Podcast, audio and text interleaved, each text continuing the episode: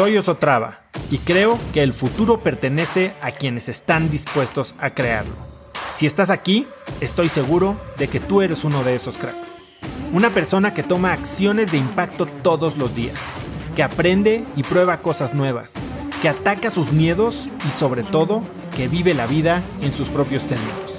En episodios cortos te presento una serie de preguntas, conversaciones e ideas que te ayudarán a conocer lo que te mueve, ser mejor en lo que haces y vivir una vida más grande. Hoy vamos a hablar de, burnout. ¿Qué es el burnout? Este sentimiento de, de que ya no puedes más, de que estás harto, de que estás básicamente quemado. Quemado como CEO, quemado como emprendedor, quemado como persona. A veces ya no quieres ni saber de nada más. No sé si, si a ustedes les pasa que hay días que dices, ya no más. O sea, sientes que no, no duele lo, lo, no sientes lo duro, sino lo tupido, ¿no? Eh, que por más que, que, tratas de resolver problemas, nada más no encuentras la solución. Es más, que ya ni siquiera te vienen nuevas ideas, ya todo lo que estás eh, tratando simplemente parece como una pared, que no importa lo que trates, ya es cansado, ya ni siquiera te motivas, ¿no? Y el problema es que de repente ni siquiera nos damos cuenta que nos está pasando. El problema es que ni siquiera nos damos cuenta de que e, es algo que estamos sufriendo, pero además que es algo que se puede trabajar, que se puede arreglar. Eh, o sea, nos sentimos faltos de energía, nos sentimos faltos de, de motivación, nos sentimos tristes, a veces decepcionados, deprimidos, perdidos. Y, tal vez se lo echamos, le echamos la culpa que no dormimos bien, le echamos la culpa que algo pasó en el trabajo. Estar metidos y no darte cuenta de que estás sufriendo algo de burnout, que, que estás ahora sí que, que, que, ya quemado, entonces te, te, te, impide tomar medidas para corregirlo, ¿no? Yo me acuerdo eh, hace dos años y medio, me fui a, me fui tres meses a Miami porque, porque un, tema familiar, eh, llevamos a mi hijo a un, a un tratamiento allá. Y, y cuando regresé, a México, ya venía yo de un 2018 muy difícil.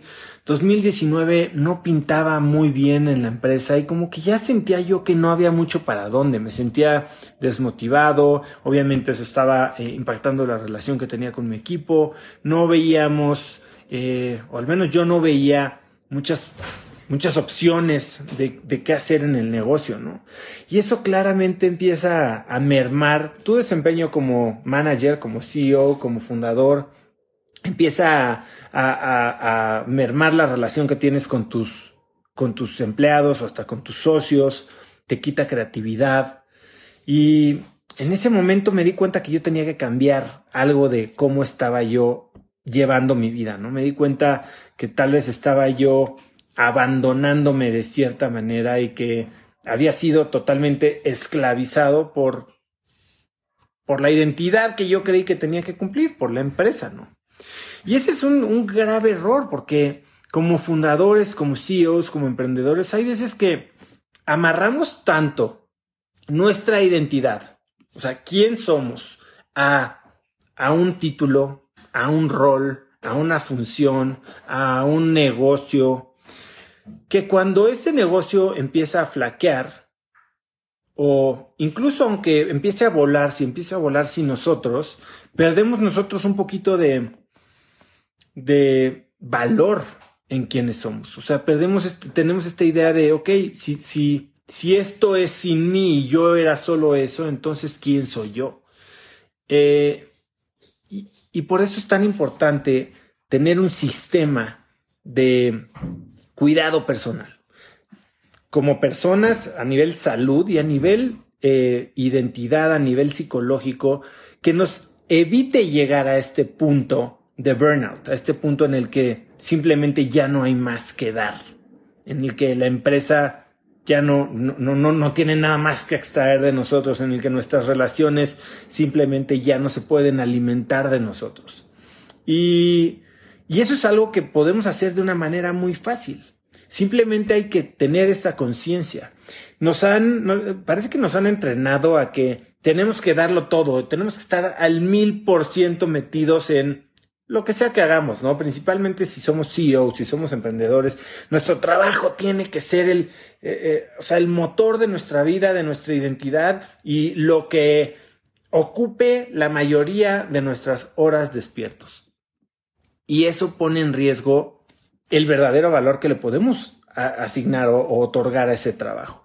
Entonces, ¿cómo, cómo, cómo evitamos el burnout? ¿Y cómo lo, lo rescatamos de algún momento, de alguna manera, si nos encontramos, como me decían ahorita, ya metidos y nos damos cuenta es que estoy totalmente quemado.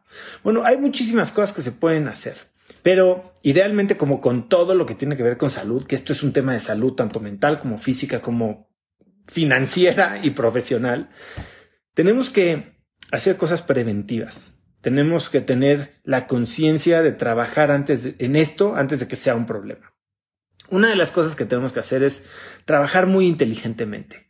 Tenemos que dejar de ser todólogos. Tenemos que, como líderes, dejar de tratar de, que, de tener el control absoluto de todo lo que está pasando. Desarrollar buenos equipos, darles responsabilidad, exigirles resultados, darles las herramientas para que ellos puedan entonces florecer y mientras crece la compañía, quitarnos algo de esa carga y de esa presión. Hay algunas presiones que no podremos delegar, pero muchas de las que asumimos como nuestras ni siquiera deberían de estar en nuestro plato.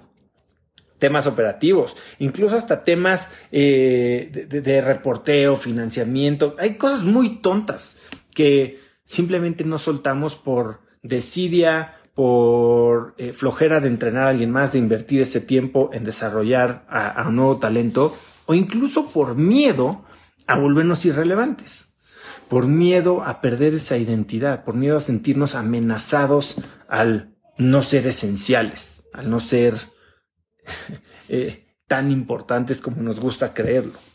Entonces, Mientras trabajemos de una manera más inteligente, mientras entendamos en dónde verdaderamente como fundadores, como CEOs, agregamos el mayor valor a nuestro proyecto, entonces podemos empezar a liberar algo de tiempo. ¿Y qué hacer con ese tiempo? Bueno, pues es que también lo hemos, nos ha pasado. ¿Qué pasa el día que, que no hay trabajo, no? Para el emprendedor nunca hay asuetos. Nunca no se trabaja. Oye, el hecho de que no haya clases, el hecho de que sea el día del trabajo, el hecho, eso es para, para los empleados. Para el emprendedor, pareciera que nunca tenemos ese permiso de descansar. Y no solo de descansar en el sentido de no voy a trabajar y me voy a quedar en mi cama, de descansar en, en me voy a tomar una hora al día para leer, me voy a tomar una hora al día para hacer ejercicio, para conectar conmigo, para ir a cenar con mi esposa, para no estar conectado al celular, para darme un masaje, darme un baño. ¿Cómo puedo tener estos momentos de conexión personal conmigo mismo de una manera en que no tenga yo que esperar a este fin de semana largo que pasa una o dos veces al año donde de verdad me desconecto o esta semana en la que decido dejar el celular en, en la casa, sino que pueda yo tener una, no sé si ni siquiera dualidad o multiplicidad de factores que alimentan mi identidad. Yo no solo soy emprendedor, no solo soy empresario, no solo soy CEO, no solo soy A, B, C o D, también soy hombre de familia, también soy un aficionado a X o Y deporte, también soy un escritor amateur, también soy un eh, eh, hobbyist de los coches de control remoto, lo que tú quieras. Pero conectar contigo es tan importante para alimentarte, para saber que eso que te drena que también te alimenta, obviamente, te, te da mucha satisfacción, que es tu trabajo, pero eso que te drena está sucediendo por algo y que puedes alimentarte a ti a través de muchas otras cosas y que si esto se pierde, no te estás perdiendo tú, que sigue siendo alguien de valor, sigue siendo, sigue siendo alguien de energía, sigue siendo alguien con, con muchas otras balas en, en el cartucho, ¿no? Que puedes usar. Y para eso tenemos que tener nuestras prioridades muy claras. Yo lo hablo muchísimo en, mi programa de Crack del Tiempo y, cuando hablo de, del método DMS que desarrollé, que es hay que tener nuestras prioridades bien definidas. ¿Cuáles son las áreas de nuestra vida que más atención requieren en este momento? Y entender en cuáles no solo requieren, pero cuáles verdaderamente me importan. Porque hay muchas cosas que requieren de nuestra atención. Por ejemplo, cosas pequeñas como los mails, que te despiertas un día y tienes 800 mails. Pónganse a pensar, un correo en tu inbox es una exigencia externa, que si tú te dedicas y arrancas tu, tu día a responder exigencias externas, entonces estás dejando tus exigencias internas, tus prioridades a un lado para, para un segundo plano. Entonces, creo que cuando priorizamos y tenemos claridad de qué nos importa, cuando tenemos claridad de dónde podemos eh, enfocar nuestras energías y nuestros esfuerzos en generar mucho mayor valor, podemos entonces deshacernos de trabajo inútil, deshacernos de, cosas que simplemente nos drenan energía y no necesariamente nos dan nada de regreso y empezar a dedicar ese tiempo a tratarnos mucho mejor, a, cuidar de nosotros, a, conectar con nosotros mismos y por consecuencia estaremos teniendo mucho más feedback positivo y estaremos extrayendo energía de ese trabajo al que le damos tanto. Y por último, ya estás metido en este tema, pide ayuda es muy, muy difícil vivir en un mundo en el que todo el tiempo tienes que estar al 100. ¿Cómo vas? Perfecto. ¿Cómo va el negocio? Increíble. ¿Cómo va? Increíble, la estoy rompiendo. Y siempre tienes que estar así. Parece que no hay ningún lugar, no hay un espacio seguro donde pasen estas dos cosas, donde puedas ser vulnerable porque no te sientes amenazado, pero sobre todo donde también sientas que te entienden, porque bueno, hay muchas veces que decimos, bueno, puedo ser vulnerable en mi casa. Hay gente que no puede serlo porque tiene que pretender que todo va bien para que en su casa no se espanten, pero puedes ser vulnerable en tu casa y de repente sientes que no te están entendiendo de dónde viene esta preocupación, de dónde viene este burnout, porque no viven en el negocio del mundo de los negocios, porque no, no entienden de tu emprendimiento, porque simplemente te dirían, ay, pues entonces no lo hagas, ¿no?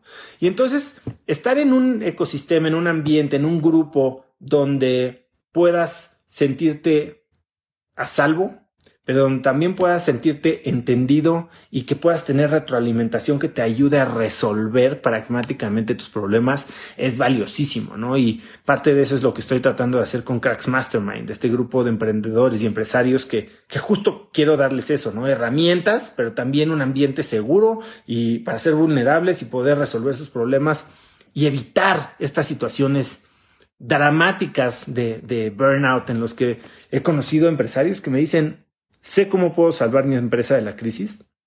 La verdad es que no sé si quiero hacerlo. Tal vez es momento de dejarla morir para liberarme a mí. Y no queremos llegar a eso, no queremos llegar a odiar el trabajo y el proyecto que tanto le hemos dedicado y que tanto tiempo y esfuerzo y dinero le hemos dedicado, ¿no? Yo hubo un momento en el que no solo mis empleados me rayaban el coche porque me odiaban, pero yo odiaba todo de ese trabajo, odiaba la oficina, odiaba el negocio, odiaba lo que hacía todos los días, odiaba mi escritorio y no había a quien echarle la culpa más que a mí, porque yo había diseñado todo eso y estaba totalmente quemado. Y había días que simplemente quería que se acabara. No queremos llegar ahí. Entonces, date cuenta cómo estás diseñando tu vida alrededor de cuidarte a ti, que es lo único que va a seguir después de este negocio, después de incluso de este matrimonio o de estos hijos o de esta casa o de este coche, tú vas a seguir, tú vas a ser la única constante en tu vida. Como persona, como CEO, como fundador, cuídate a ti, evita llegar a este punto de quiebre en el que estés dispuesto a mandar todo a la chingada. Y procura estar conectado con, con por qué estás haciendo las cosas para que puedas hacerlo en vez de como un sprint, como un maratón y puedas tener los resultados que quieres. Así que eso es lo que les quería platicar el día de hoy. Eh, conozco muchos emprendedores que están sufriendo de burnout.